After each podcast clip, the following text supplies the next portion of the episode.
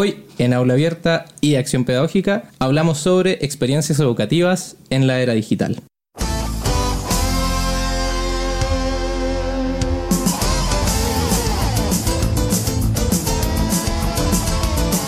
En medio de la pan de la mañana llegarán algunas caras largas, otras de conformidad.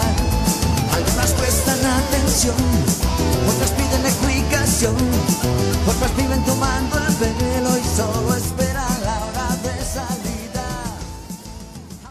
La relación entre educación y tecnología comenzó a mediados del siglo XX y a partir de ese momento esta tecnología ha penetrado e impactado en la educación a distintos niveles, tanto en la sala de clases, las escuelas, los sistemas educativos, las políticas gubernamentales e incluso los acuerdos de organizaciones internacionales preocupadas por la educación. Vemos cómo en la actualidad las aulas están equipadas con aparatos electrónicos como proyectores, pizarras digitales interactivas, computadores y otros. Así también las escuelas cuentan con conexión a Internet, laboratorios de computación, las instituciones educativas brindan cursos de formación en- a distancia por medio de aulas virtuales, los gobiernos promulgan leyes y planes para entregar un computador o tableta por estudiante, entre muchos otros ejemplos. Y si bien reconocemos que las tecnologías digitales no son la solución al problema, y ahí también podríamos cuestionarnos cuál es el problema, es innegable que son parte importante de la ecología educativa actual. De esta manera, es relevante conocer cómo se está integrando a las prácticas educativas reales, donde profesores que dan clase a diario se enfrentan a este fenómeno junto a sus estudiantes. Es por ello que en este episodio hablaremos de experiencias educativas en la era digital,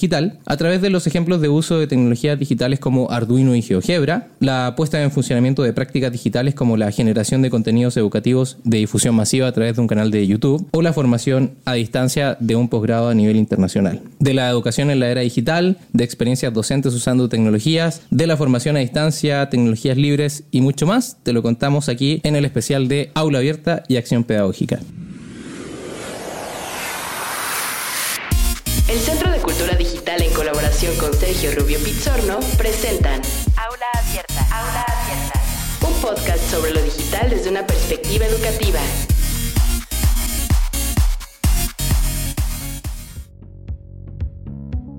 Hola a todas y todos nuestros oyentes. Estamos en un nuevo episodio de Aula Abierta, tu podcast donde conversamos de lo digital desde una perspectiva educativa. Te saluda Sergio Rubio Pizzorno en la conducción y producción, junto al gran Rodrigo Valdés en la grabación y edición. El episodio de hoy es una edición especial que realizamos en conjunto con el programa de radio Acción Pedagógica de la Universidad Autónoma de Baja California. De esta manera, junto a los presentadores del programa Acción Pedagógica, Laura Herrera y Julio Guerrero Mondaca, conducimos la conversación de este episodio, la cual corresponde a una mesa de discusión sobre experiencias educativas en la era digital, la cual grabamos en diciembre de 2019, es decir, hace un año, antes que la pandemia del coronavirus nos azotara. De ahí que sea muy interesante escuchar las reflexiones hechas por las y los invitados a esta mesa y cómo sus palabras cobraron muchísima importancia durante el año 2020, donde toda la educación migró de la presencialidad hacia el ámbito virtual o 100% en línea. De esta manera, te invito a que escuches a las y los expertos en tecnologías educativas Socorro Valero, Francisco Anaya Puebla, Fernando Solís y Javier Lezama, y sus reflexiones sobre una educación integrando tecnologías digitales antes de la pandemia, para que puedas hacer el contraste con lo que ha pasado en 2020. Además, en la sección El evento del mes, te traemos toda la información del evento Inmersiva en la voz de Ari Ehrenberg. Todo esto y más en un nuevo episodio de Aula Abierta que hoy dedicamos a las experiencias educativas en la era digital.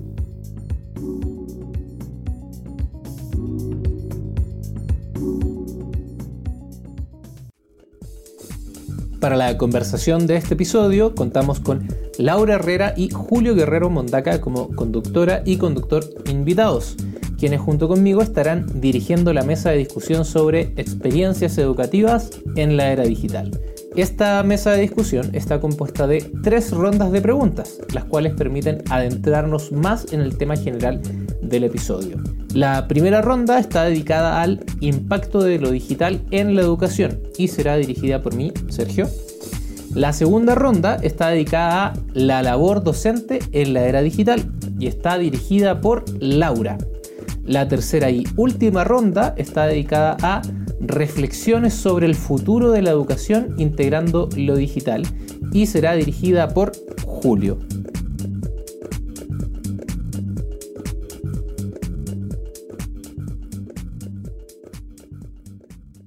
Estamos en Acción Pedagógica, el aula fuera de la jaula, un programa de la Facultad de Pedagogía e Innovación Educativa, un espacio donde se darán los puntos de vista de temas relacionados con la pedagogía en todas sus ramas, dimensiones y actores. Te saludo Julio Guerrero Mondaca. Le doy la bienvenida a Laura Herrera, con quien comparto micrófonos en la conducción del programa. Hola Laura. Hola Julio. Hola a ti que nos escuches el día de hoy. Soy Laura Herrera alumna de Pedagogía del Lengua y Literatura, el séptimo semestre. Es un gusto estar de nuevo para una emisión más de Acción Pedagógica. El programa que hemos preparado para hoy lo hemos titulado Experiencias Educativas en la Era Digital. Queremos discutir junto con nuestros invitados e invitada el día de hoy sobre sus experiencias como profesores e investigadores mexicanos que usan tecnologías digitales y promueven el desarrollo de prácticas digitales con sus estudiantes. De acuerdo con los españoles Jordi Adel y Linda Castañeda, a partir del uso cada vez más diseminado de las tecnologías de la información y la comunicación en el proceso de enseñanza-aprendizaje, han emergido lo que ellos llaman pedagogías digitales las pedagogías digitales, nos dicen Adeli Castañeda, abro comillas, son un conjunto de enfoques e ideas pedagógicas, todavía no bien sistematizadas, que surgen alrededor del uso de las TIC en educación y que intentan aprovechar todo su potencial comunicativo, informacional, colaborativo, interactivo, creativo e innovador, en el marco claro de una nueva cultura del aprendizaje. Cierro comillas. Hoy queremos conversar sobre las ventajas y las desventajas, alcances y los límites de adoptar las TIC en el proceso enseñanza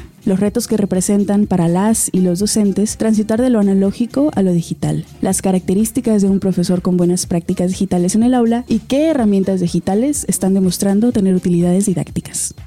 Les quiero presentar a María del Socorro Valero. Ella es doctora en ciencias con especialidad en matemática educativa por CICATA del Instituto Politécnico Nacional. Actualmente es profesora de tiempo completo en el Centro de Bachillerato Tecnológico Industrial y de Servicios 164 de Ciudad Madero desde 1982. Doctora Socorro, muchas gracias por estar aquí en el programa. Al contrario, gracias por la invitación y un saludo a la comunidad de la Baja California. También les presentamos a Francisco Javier Anaya Puebla profesor por asignatura en la Universidad Politécnica de Puebla, adscrito al programa de Ingeniería en Tecnología, estudiante de la maestría en Educación Matemática en la Benemérita Universidad Autónoma de Puebla e integrante de la comunidad GeoGebra latinoamericana. Bienvenido Francisco, muchas gracias por aceptar la invitación. Eh, muchas gracias a ustedes, es un gusto estar aquí compartiendo con ustedes este momento. También tenemos a Fernando Félix Solís, docente del área de matemáticas y miembro del Laboratorio de Tecnología Educativa en nuestra Facultad de Pedagogía e Innovación Educativa de la UABC. Cuenta con estudios de maestría en entornos virtuales de aprendizaje por Virtual Educa y la Universidad de Panamá, así como también una maestría en Administración de las Telecomunicaciones por el Instituto Tecnológico y de Estudios Superiores de Monterrey. Es creador del canal en YouTube sobre enseñanza de las matemáticas titulado Matemáticas Sencillas, con más de 64 mil suscriptores. Hola Fernando, gracias por acompañarnos en el programa de hoy. Hola Julio, muchas gracias por la invitación y presentación. Es un placer estar aquí y compartir experiencias sobre el aprovechamiento de la actual era digital en los procesos de enseñanza y aprendizaje. Y bueno, ya presentamos a Sergio Rubio Pizorno, quien además nos acompaña en la conducción. Él es profesor e investigador, miembro del Instituto GeoGebra Internacional y director del equipo central de la comunidad GeoGebra latinoamericana. Interesado en la educación matemática, la integración digital, a la práctica docente y la educación abierta. Conduce el podcast Aula Abierta, donde se conversa sobre lo digital desde una perspectiva educativa. Otra vez bienvenido Sergio. Muchísimas gracias Julio, Laura por la invitación a, este programa y también un saludo a, todas las personas que nos están escuchando, eh, miembros de la comunidad de la UABC y a todas las personas de Baja California. Y finalmente quiero dar la bienvenida a esta mesa a Javier Lezama Andalón, investigador del Centro de Investigación en Ciencia Aplicada y Tecnología Avanzada en Ciudad de México. Es profesor en el programa de doctorado de maestría de matemática educativa el cual es un programa en línea. Hola, bienvenido, gracias por acompañarnos. Hola Laura, hola Julio y hola a todos los seguidores de este programa y de verdad es un gusto estar aquí con usted. Para iniciar esta mesa, recordemos sobre experiencias educativas en la era digital. Queremos comenzar preguntándole a la doctora Socorro cómo percibe ella la educación a partir de, de la aparición de lo digital en el escenario educativo. Pues irrumpió el ámbito educativo, apareció de manera tan inesperada y tan tremenda que no estábamos preparados para este, este nuevo actor. Vino a, a trastocar la tranquila vida que llevábamos en las aulas y todavía es fecha que no sabemos bien a bien cómo, cómo hacer uso de ella. Es algo muy complicado porque hay una inercia muy fuerte a seguir eh, trabajando los diferentes esquemas educativos en ausencia de ese actor, pero es como el elefante que está en la sala, que algunos no queremos ver, pero ahí está y ya no podemos ignorar. Entonces, vamos, hay unas grandes posibilidades y riquezas encerradas en, en esas tecnologías digitales. El argumento que durante muchos años teníamos algunos docentes en cuanto a que no se utilizaban estas tecnologías digitales por carencia de recursos económicos, sobre todo en el en el sector público, pues también están cayendo porque, por poner un ejemplo, eh, la tecnología de los celulares eh, ya está en las manos de, hasta de los niños, ya no digamos de los jóvenes, de los niños. Si bien pueden resultar eh, de repente en un abuso de esta tecnología, si el profesor lo sabe resolver, puede resultar una herramienta sumamente interesante y enriquecedora en los aprendizajes, sobre todo, por ejemplo, en disciplinas como las que aquí nos congregan, que es la matemática, que es tan abstracta, que representa retos para la mayoría de la población, pero eh, haciendo uso de los recursos gráficos de las tecnologías digitales, puede clarificarse el significado de estos elementos que por definición son abstractos. Rescato de, su reflexión, Socorro, esto que nos decía al, al, inicio, que no estábamos listos para lo digital, que quizá todavía estamos viviendo una transición de, como decía Laura al comienzo, de lo analógico o análogo a lo digital. Y en este mismo sentido me gustaría preguntarle a Francisco, en términos de su práctica docente, ¿cómo ha cambiado su práctica docente a partir de la aparición de lo digital? Primero creo que comparto la opinión de Coco que no estamos en, en, condiciones de saber exactamente qué es lo que estaba pasando en el aula, pero a partir de tratar de integrar estas tecnologías, pues hemos tenido la oportunidad de presentarle, por ejemplo, al estudiante distintas representaciones del mismo objeto y que pueda manipularlas y que pueda observarlas, ¿no? Quitamos las restricciones de lápiz y papel y creo que esa es una de las ventajas que nos da la tecnología. Estas restricciones no se trata son simplemente de proponer las mismas actividades que podíamos hacer en lápiz y papel, ahora con el uso de una pantalla. Eso creo que principalmente nos ha estado ocupando. Otro trabajo que tenemos ahí pendiente es cómo organizar estos recursos, cómo ponerlos de manera que sean valiosos para el estudiante, que realmente le den valor a la educación. Y, bueno, y Paco nos dice algo que, que todas las personas que han dado clase, quizás nuestros oyentes, hay algunos profesores por ahí, profesoras, que quizás esto les va a llegar muy de cerca porque es algo que vivimos. Esto de quitar las restricciones artificiales que muchas veces están eh, llenando las salas de clase. Es prohibido usar el teléfono celular o prohibido utilizar la calculadora. O es más, si los profesores sí utilizan con sus estudiantes estos aparatos tecnológicos, lo más probable es que cuando llegue la hora de la evaluación, nuevamente vuelvan a desaparecer. O más en términos eh, generales, cuando llegue una evaluación estandarizada, ya sea a nivel de Estado o de todo el país, también desaparecen estas tecnologías. Entonces, a partir de, esto, me gustaría preguntarle a, a Fernando respecto de ciertas ventajas y desventajas que él puede vislumbrar respecto de la aparición de las tecnologías digitales, este giro hacia lo digital, sobre todo desde una experiencia tan disruptiva, llamémoslo así, como la creación de un canal de YouTube con contenido educativo.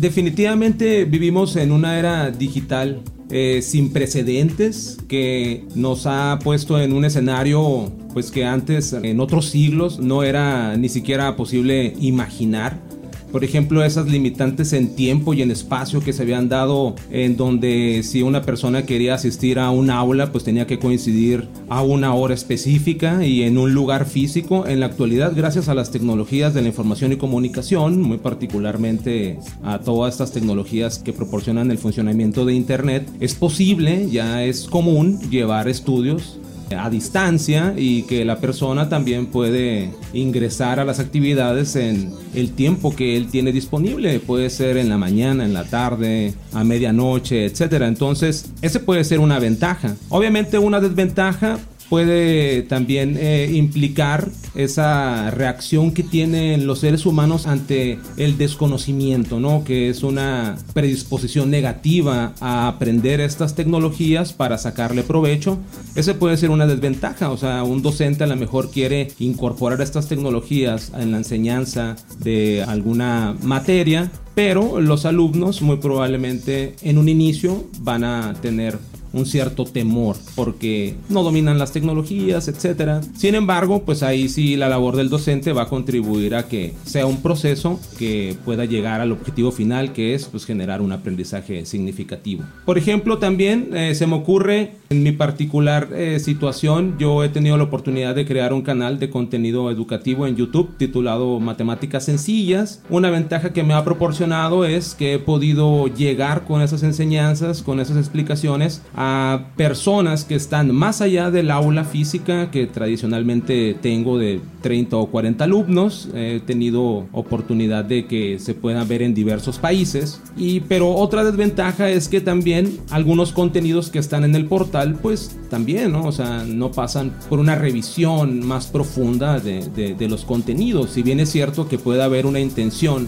muy clara de querer ayudar a más de una persona que está a un lado de ti y que está en otra parte del mundo, pues también es importante tener una responsabilidad sobre la calidad de los contenidos que vas a exponer. Entonces, sí está muy interesante ahí esas ventajas y desventajas de aprovechamiento de la tecnología.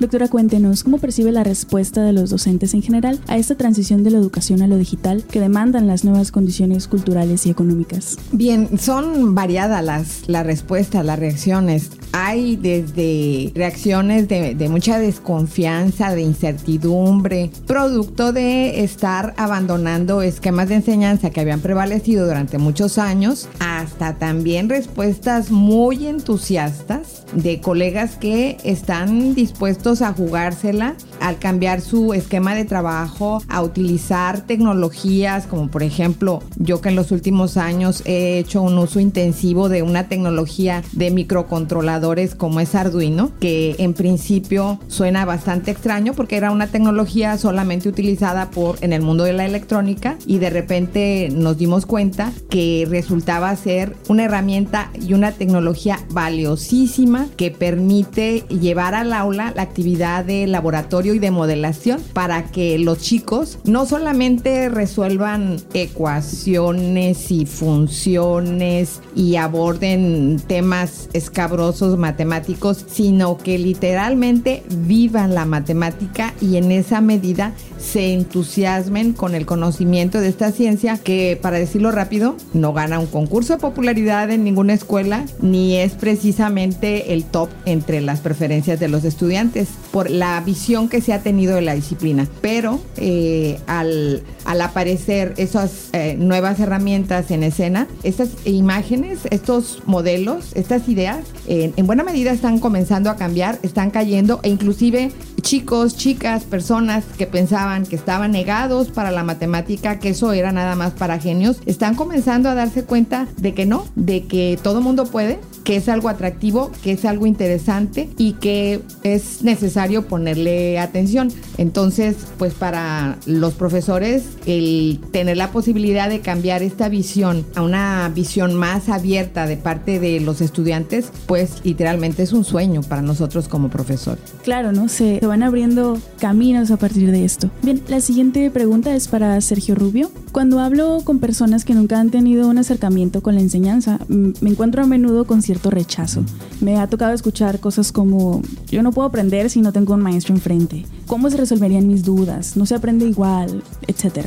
Esto lo atribuyo principalmente a las concepciones tradicionales que hoy día se siguen teniendo sobre la educación. El maestro es la única y absoluta fuente de conocimiento y el alumno es una tabula rasa en la que el docente debe inscribir conocimiento. ¿Cómo podemos presentar entonces la enseñanza dentro de entornos digitales a quienes desde una visión tradicionalista la consideran como un distractor o un entorno difícil de utilizar por su complejidad y, y sofisticación o la percepción que se tiene sobre eso. aquí un punto que me parece muy interesante destacar es que ya en el 2019, estamos en diciembre del 2019, ya es un cuestionamiento, lo voy a decir así, quizá va a sonar medio rudo, pero ya es un cuestionamiento un poco añejo, un poco pasado a naftalina, decir, bueno, lo hacemos con tecnología o sin tecnologías, digitales en este caso, porque es bastante fácil darse cuenta que las tecnologías digitales ya son parte solo de las ecologías educativas, como decía en la editorial, sino que también es, ya se han integrado a nuestra vida privada, nuestra vida personal, nuestra vida laboral, nuestra vida estudiantil. Entonces, eso no quiere decir que estamos desdeñando y rechazando todo lo anterior, sino que sería bueno a, las personas que están reacias a, a esto de la tecnología digital quitarle un poco la venda y decir, bueno, ¿en qué mundo vivimos? Vivimos en un mundo en donde vivimos en un espacio físico, pero además ya estamos añadiendo otros mundos. Vivimos también en una dimensión digital, si lo quieren ver así. Entonces vivimos en eh, espacios híbridos, en donde tenemos lo físico por una parte, donde tenemos lo digital, y existen otros espacios también, la realidad aumentada, la realidad virtual, los videos 360. Entonces estamos viviendo, quizá por primera vez en la historia, una realidad que tiene muchas capas, muchas dimensiones. Quizá eso a los matemáticos y a las matemáticas les guste.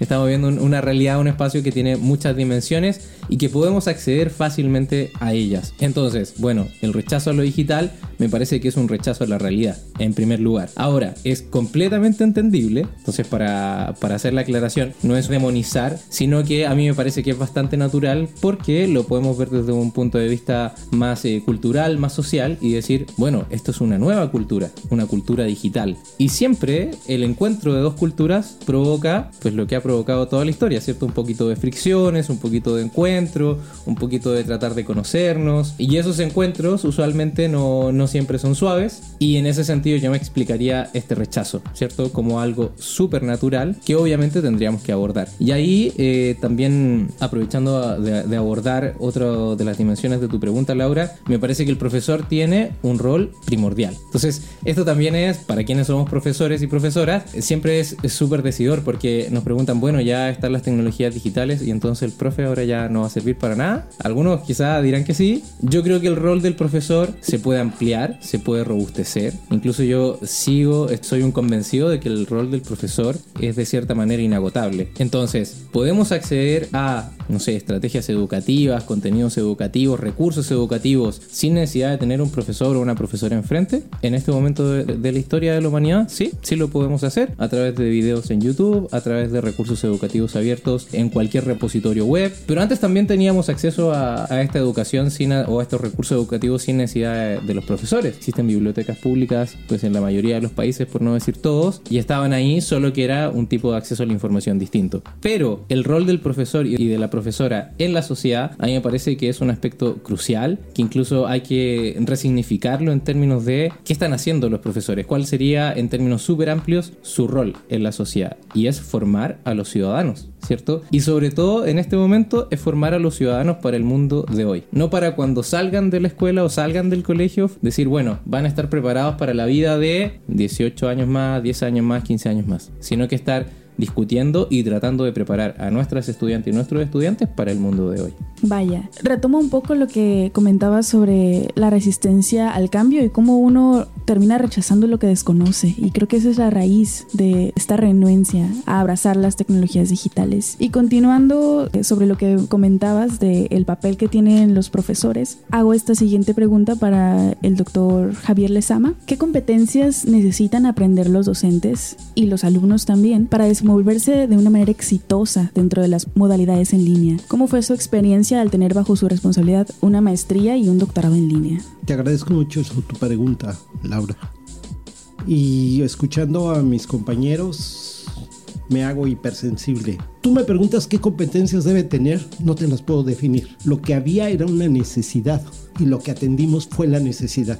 Y nos subimos a un espacio que desconocíamos completamente, que era el espacio de la virtualidad o el espacio digital. Ahora ya lo podemos decir elegantemente, por eso entiendo a Sergio y entiendo a mis compañeros que me dicen, no, pues es que mira lo digital y todo eso, pero hace casi 20 años íbamos a terrenos desconocidos nosotros. Y bueno, un ejemplo de ello es la doctora Socorro Valero, ahora tan metida en este mundo que lo pudo hacer? Bueno, ya no le sigo. O sea, no sé si pude responder realmente. Claro que sí, sí, sí, sí. Hablábamos hace ratito de las ventajas que tiene y también tiene mucho que ver con eso, con que no tienes al alumno enfrente, entonces no hay manera de que lo hagas menos si es mujer, si es hombre, si es de, de alguna etnia, no hay, no hay manera en la que haya discriminación y creo que eso también le veo una gran ventaja a la educación digital, que es para todos, sin espacio para la discriminación o segregación. Y esta pregunta eh, es para toda la mesa, pero me gustaría iniciar con, con Francisco. ¿Cómo, ¿Cuál es su pronóstico? ¿Cómo proyectan que será el futuro de la educación a propósito de lo digital? ¿Qué tipo de competencias eh, imaginan que demandará el sector educativo? ¿Qué demandará del profesor? ¿Qué demandará del estudiante? ¿Qué demandará de quienes somos responsables de estar frente a los grupos y de quienes están a cargo de la política educativa de cualquier comunidad, contexto, país? Eh, no sé si es una pregunta muy ambiciosa, pero ahora que estuve informándome para armar el guion del programa de hoy, encontré cosas que desconocía totalmente, el mobile learning y otros elementos ahí que me llamaron mucho la atención y que voy a empezar a revisar más para ver cómo lo uso en mis asignaturas, ¿no? Entonces esas cosas que yo no estoy imaginando porque no me muevo en la era digital dentro del aula, que ustedes qué sí se están imaginando, qué viene o qué sería el paso siguiente en todas estas herramientas. Bueno, justamente creo que es el tema que nos reunió a nosotros como el grupo que estábamos trabajando en la escuela invernal, en qué es lo que necesitamos desarrollar, qué competencias justamente es lo que estamos tratando de, de indagar. ¿Cómo será? Tampoco eh, creo tener en este momento una respuesta. Lo que sí es que esto se está moviendo de manera muy acelerada y entonces pues tenemos que estar preparados, tenemos que actualizarnos, tenemos que perder un poco el miedo a acercarnos a, a estas tecnologías y a las que se vayan apareciendo, ¿no? Entonces creo que es un reto muy importante que tenemos como docentes, los que estamos dentro del aula, para estar a la- al, al nivel que se merecen los muchachos. A lo mejor si agrego o complemento la pregunta eh, para todos, ¿qué herramientas están ahorita vigentes que sería indispensable que el profesorado fuera incorporando en su trabajo cotidiano? ¿Quién quiere? Fernando. A mí me gustaría eh, mencionarles algunas sugerencias que considero puedan ser importantes eh, el ser tomadas en cuenta para esta era digital en la que vivimos y obviamente es una, yo le llamaría la pregunta del millón, ¿no? ¿Cómo vamos a visualizar esos cambios que son continuos? Podría decirse en otros siglos el hecho de dominar eh, algún oficio te permitía desempeñarlo y desenvolverte en él toda tu vida y probablemente también tus hijos. Pero en la actualidad puede que tú ya tengas un oficio que esté aprovechado por la actual era digital y pues realmente no va a haber una gran garantía de que te pueda durar más allá de 3, 4, 5 años. Va a estar ahí eh, el riesgo de que se vuelva obsoleto y pues ese tipo de situaciones a mí me hace sugerir unos puntos aquí que yo tengo este, listos para compartir con ustedes. Yo sugiero que una característica que todos debemos de considerar es tener la habilidad de resolver problemas, ya que pues ese escenario va a estar definitivamente eh, caracterizado por eso, ¿no? Por la aparición de retos y en la medida en que estemos preparados para afrontarlos, vamos a estar en mejores condiciones de obtener los resultados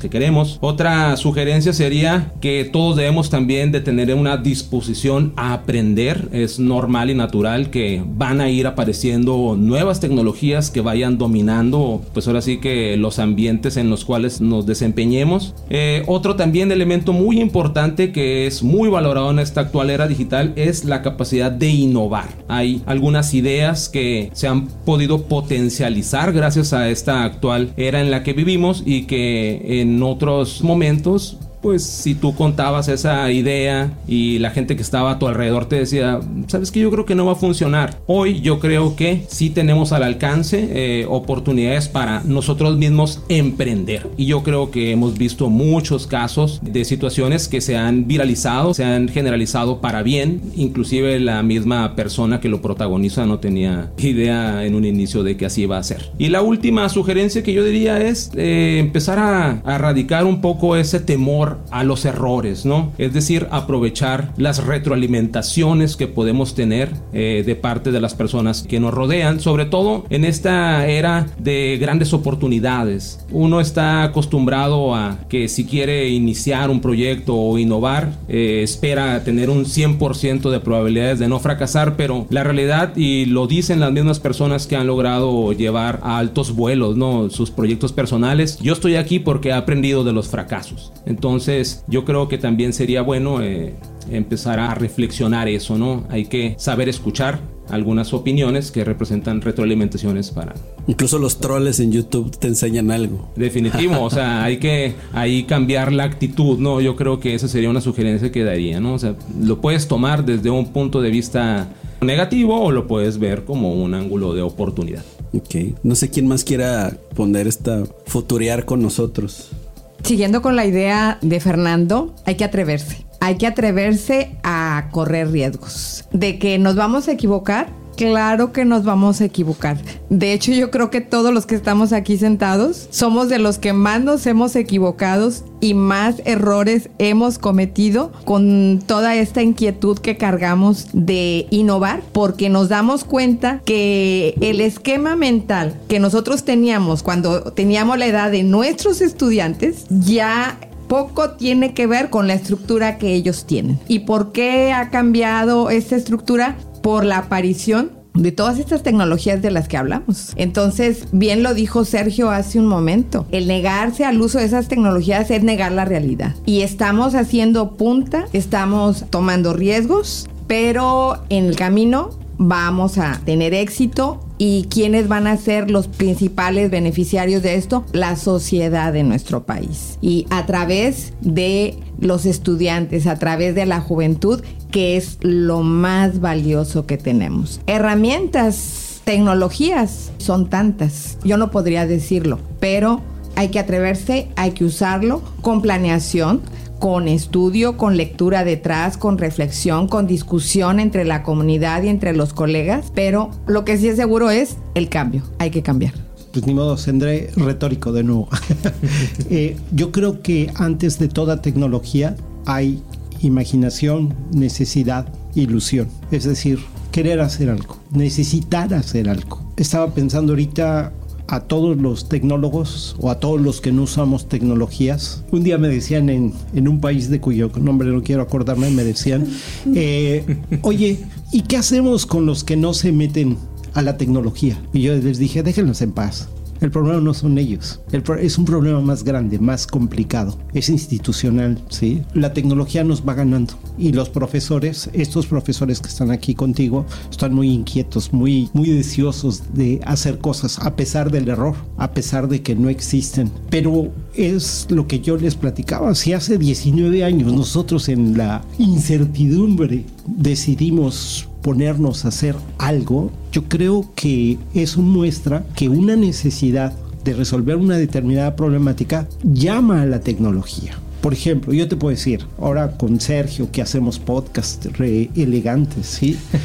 Hice 11 mesas redondas a través de internet y entrevisté a casi 39 profesores de diferentes países, hablando consistentemente de temas que son acuciantes y son importantes para nuestra disciplina. Entonces digo, ¿qué hice? Aprender esa tecnología es pescarla, la que hay, ¿sí? Otra de las cosas que me parece es observar a nuestros jóvenes.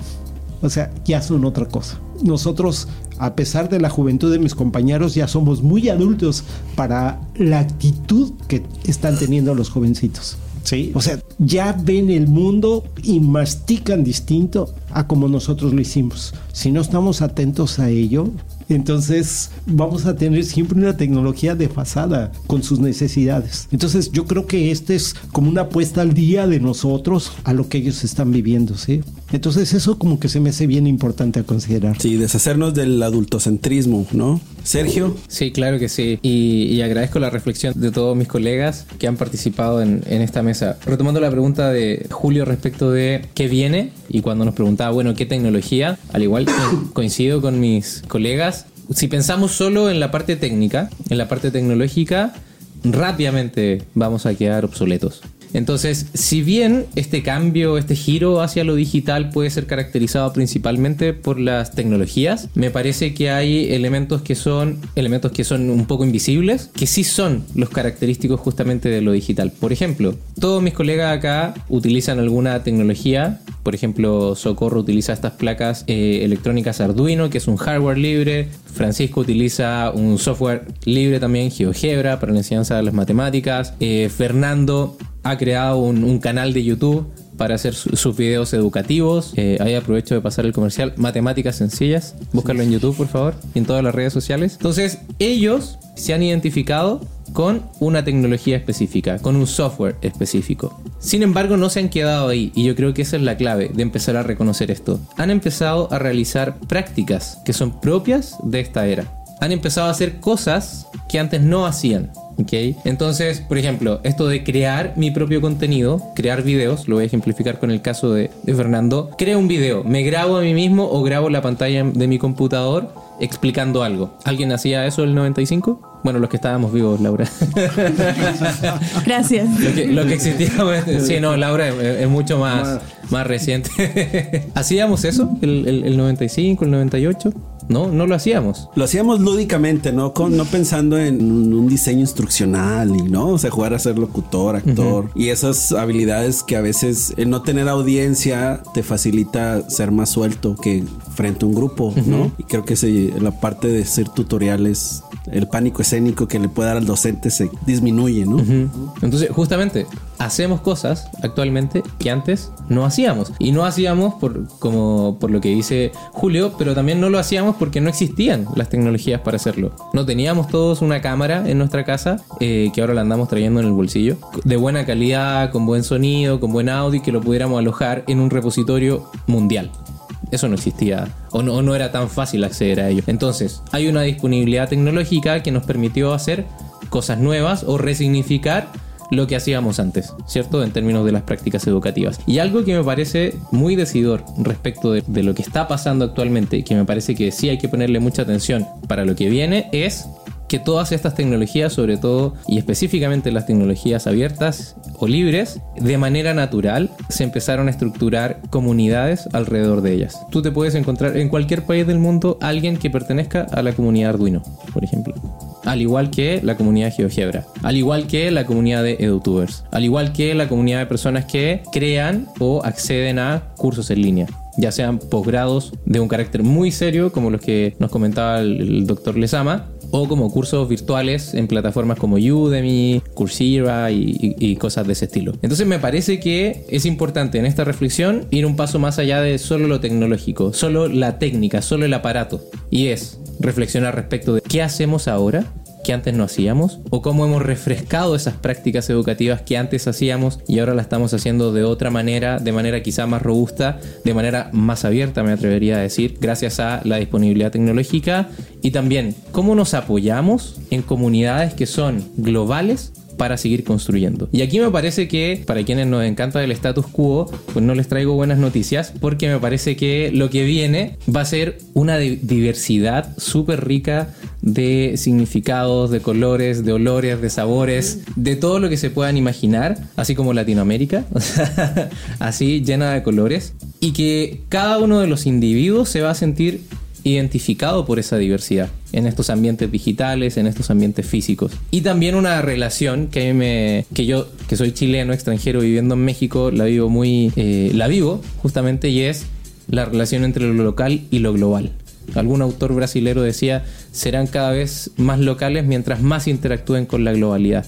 Y eso es una posibilidad que, como decía Fernando eh, en, la ronda anterior, Internet funciona a las 24 horas del día y nos permite esta sincronía con otros lugares del mundo, con otras localidades de- del mundo y que nos permite contrastarnos o reflejarnos respecto de lo que hacemos. Y también, como decía hace, hace un momento atrás, atender y reconocer que estamos en una hibridación de ambientes. No solo vivimos ya en lo físico, vivimos también en lo digital y vivimos también en otros espacios que quizás no son tan populares, pero ya están llegando como la realidad virtual, la realidad aumentada. Bueno, muchas gracias por todas sus respuestas. Vamos a hacer una especie de resumen del- de, lo que hemos reflexionado hoy. Le pido a Laura que nos ayude con esta parte. Con mucho gusto. Bueno, el tema de hoy estuvimos revisando la educación dentro de la era digital y el surgimiento de estas pedagogías digitales que la acompañan y que exigen la reformulación del concepto de educación. Estas nuevas concepciones están acompañadas también de nuevas formas de construcción y de adquisición del conocimiento, en las que la autonomía y los entornos digitales terminan siendo protagonistas. Entre los objetivos de emplear las TIC dentro de los procesos de enseñanza y aprendizaje está precisamente el presentar alternativas y métodos modernos que puedan responder a las necesidades educativas emergentes, a las transformaciones de este siglo. Conversamos también sobre las ventajas y las desventajas que se generan a partir del uso de las TIC en la educación. Retomando desventajas aquí conversadas, pues está el, que rompen las barreras de, espacio y tiempo que, que pueden existir en la educación tradicional. Propicia que la educación tenga un mayor alcance y que sea una educación para todos. También hablamos sobre la recepción que ésta tiene, tanto para quienes participan directamente en el proceso como para quienes les toca observarlo desde lejos. Hablamos de renuencia, hablamos de incertidumbre, pero también hablamos de entusiasmo. Y ya por último y para terminar con este cierre, hablamos sobre las proyecciones a futuro que tiene la educación digital, así como las competencias que se requieren de docentes y alumnos y de todos los implicados. Entre ellas destacamos el para los docentes el estar al nivel, el entrarle sin miedo, y ya de manera general para todos los que nos compete es, es la disposición al cambio, es tener una mente perfilada a la innovación y al emprendimiento y bueno, aceptar los cambios que se vengan de la mejor manera. Bueno, algo que hacemos siempre en, aula abierta es preguntarle a nuestros invitados si tienen algún dato de contacto, redes sociales, para que quien nos está escuchando pueda contactarse con ellos si les pareció interesante el tema. Entonces, Socorro. Sí, yo les invito a que visiten en nuestro Facebook cálculoparatodos.com así todo pegado con minúscula. Les aseguro que van a encontrar algo de su interés. Gracias. Perfecto, Socorro, gracias. A mí me localizan si buscan Cicata IPN eh, posgrado en matemática educativa y ahí no solamente a mí, sino a todos mis compañeros. Y también nos puedes comentar acerca de Docenmat, esta ah. red social de profesores. Siempre se me olvida. Eh, eh, tenemos una red social para profesores de matemáticas, y entonces ustedes nada más escriben matedu.com y los va a llevar a la pantalla. Si quieren seguir explorando, pueden ver todo lo que está en la pantalla principal, pero si quieren inscribirse, hacen el procedimiento de inscripción y pueden ver todo lo que está ahí. Exacto, pueden ingresar como en cualquier red social, Facebook, Twitter, eh, se crean un perfil y pueden acceder a un mar de contenidos que tienen que ver con matemática educativa. Para los profesores y profesoras de matemática les va a servir un montón. y aula abierta también está ahí, así que si quieren entrar uh. vía, vía eh, en mat, también se puede entrar por ahí. Muchas gracias, Javier. Fernando. Bien, a Fernando Solís lo pueden contactar en, en Facebook y también en el portal de videos de YouTube con el canal titulado Matemáticas Sencillas, en donde explico como el mismo nombre lo dice, de manera sencilla, eh, yo le llamo con bolitas y palitos, algunos temas que comúnmente generan temor, una predisposición negativa y a aprenderlos, pero estoy convencido de que muy particularmente las matemáticas pues no fueron creadas para eh, hacernos sufrir en los exámenes, sino fueron creadas como oportunidades de generar soluciones. Entonces ahí pueden encontrar en matemáticas sencillas el contacto con mi persona. Muchas gracias, Fernando. Francisco. Ah, bueno, pues eh, a mí me pueden buscar en mi perfil de GeoGebra y tengo varios recursos disponibles. Me pueden buscar como Paco-Anaya. Y bueno, mi correo es el mismito, paco-anaya.hotmail.com. También ahí a su disposición. Muchas gracias, Paco. Le damos las gracias a Julio y a Laura por haber compartido la conducción de este episodio. Y así también agradecemos a nuestra y nuestros invitados Socorro, Francisco, Fernando y Javier por haber participado en la conversación de este episodio de Aula Abierta.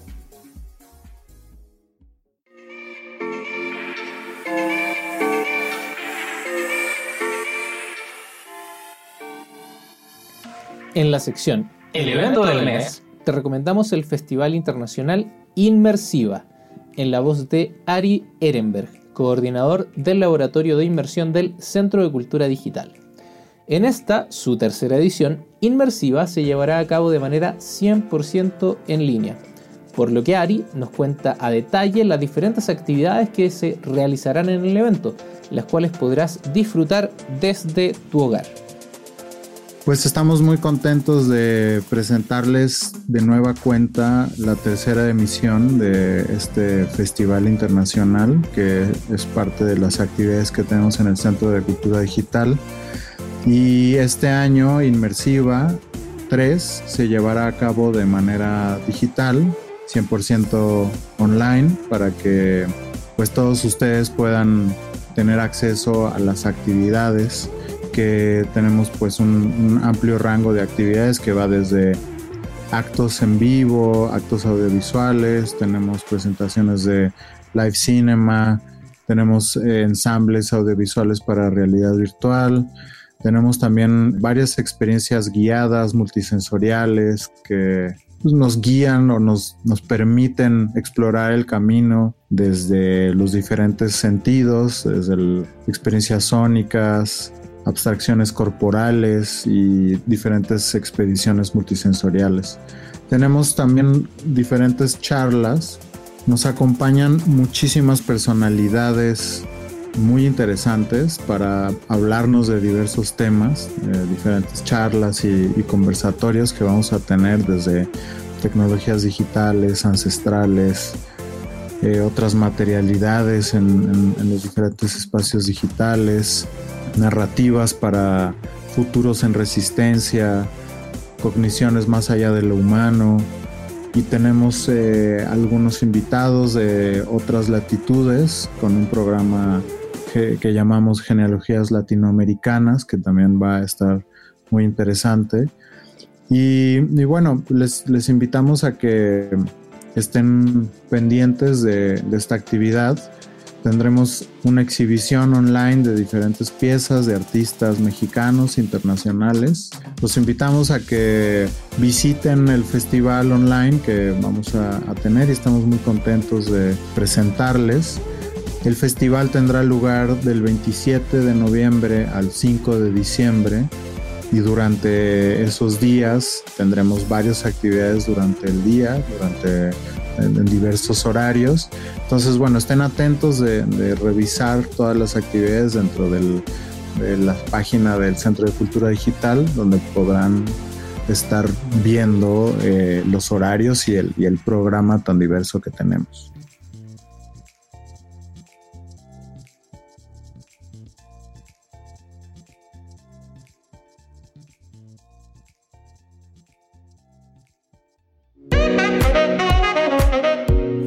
Finalizamos este episodio dándote las gracias por acompañarnos una vez más en el podcast Aula Abierta.